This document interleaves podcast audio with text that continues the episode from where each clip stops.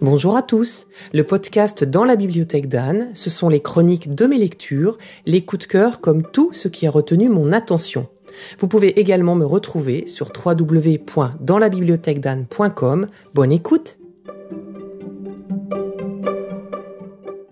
Voici encore un cadeau offert par une boîte à livres, celle de Montpellier. Je ne connaissais pas du tout cette autrice américaine, mais j'ai été attirée par la tranche au titre étonnant, puis par la belle couverture au gâteau citron et chocolat. Je n'avais rien à perdre à tenter cette lecture et j'ai de la chance, cela fera partie de mes coups de cœur du moment. C'est assez loin de mes lectures habituelles, mais tout simplement parce que je ne lis pas beaucoup de littérature américaine. J'ai vraiment beaucoup aimé ce roman, hyper attachant, légèrement déjanté, drôle et un tout petit peu fantastique, mais comme du fantastique qui s'inviterait dans la vie quotidienne avec naturel. L'histoire. On va suivre une partie de la vie de Rose Edelstein, une petite fille de 9 ans au début du roman, jusqu'au début de sa vingtaine. Elle se rend compte un jour que d'un coup, en mangeant un gâteau au citron et chocolat confectionné par sa maman, elle peut ressentir les émotions des gens qui ont cuisiné et de façon très précise. Par ailleurs, elle peut aussi donner, au fur et à mesure, la provenance des aliments qui composent le plat. À 12 ans, elle sera capable de dire le goût de 40 États américains. Ce qui, pour cette partie-là, pourrait être pratique si on est critique gastronomique, pour l'autre se révèle plutôt une tare et beaucoup moins agréable en tant qu'enfant quand on comprend dès la première bouchée de gâteau que sa maman n'est pas heureuse. Et puis, imaginez la surprise de Rose de ressentir cela. Elle n'a que 9 ans. Elle ne comprend pas ce qui se passe.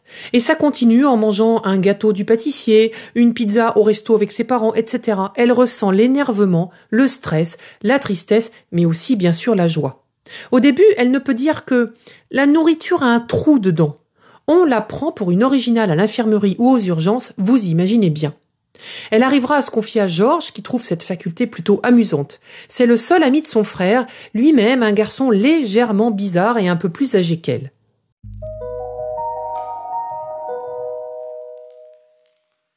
Une famille particulière. J'aime énormément la famille aimante qui compose le clan Edelstein. Une maman un peu perdue, absolument fan de son aîné, un garçon qui semble avoir des troubles autistiques mais qui se révélera bien original, un père avocat, classique, sauf qu'il refuse à tout prix d'aller dans les hôpitaux, on comprendra à la fin pourquoi, et une grand-mère maternelle complètement barrée qui envoie par colis régulier des objets inutilisables voire cassés. On apprendra à la fin qu'il y a eu aussi un grand-père paternel assez spécial également. La petite Rose. Rose est entourée de peu d'amis car il vaut mieux pour elle qu'elle ne mange pas à l'extérieur, ça lui fait trop d'infos à digérer si je puis dire. Difficile en ce cas d'aller à des goûters, des booms ou au resto régulièrement. Donc le roman consiste à suivre Rose dans ses pérégrinations gastriques, à comprendre pourquoi son frère disparaît régulièrement, c'est là qu'interviendra la petite partie fantastique, et à suivre son amourette pour Georges qui deviendra un confident essentiel. Je me suis très vite attachée au personnage de cette petite fille et j'ai aimé la suivre au fur et à mesure, la voir grandir. Je trouve ce roman vraiment délicieux, vraiment particulier, et il me laissera longtemps un beau souvenir. Je comprendrais qu'on passe complètement à côté, mais j'ai aimé ce côté décalé et vraiment original.